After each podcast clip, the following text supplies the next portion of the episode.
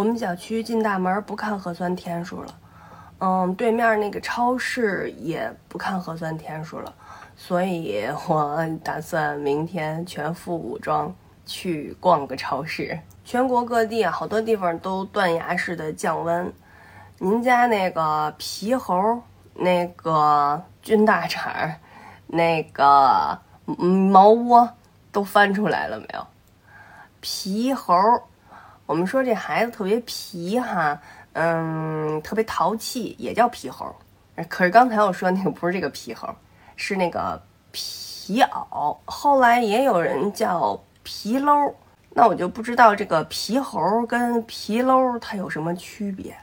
除了这个皮猴呢，还有棉猴，棉猴就是棉袄啊。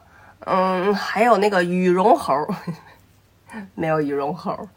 人家那个就叫羽绒服。小时候棉袄一般都是家里人自个儿做的，我那个棉袄和棉裤都是我姥姥做的。那个棉裤还有一个背带。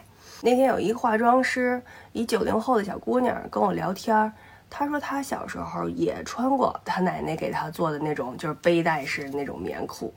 那个军大厂呢，就是军大衣，绿色的。双排扣，然后脖子上这领子上是那毛，咖啡色的。这个也有蓝色的，嗯，有长的，也有短的。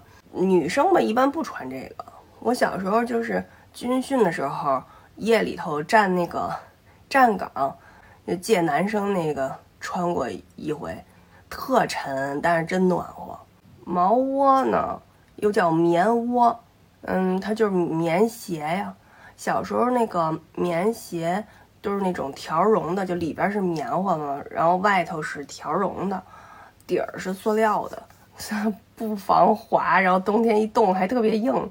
但是呢，就特别快乐的一件事就是，如果下雪了，地上都是冰的时候，就特别适合在冰上出溜。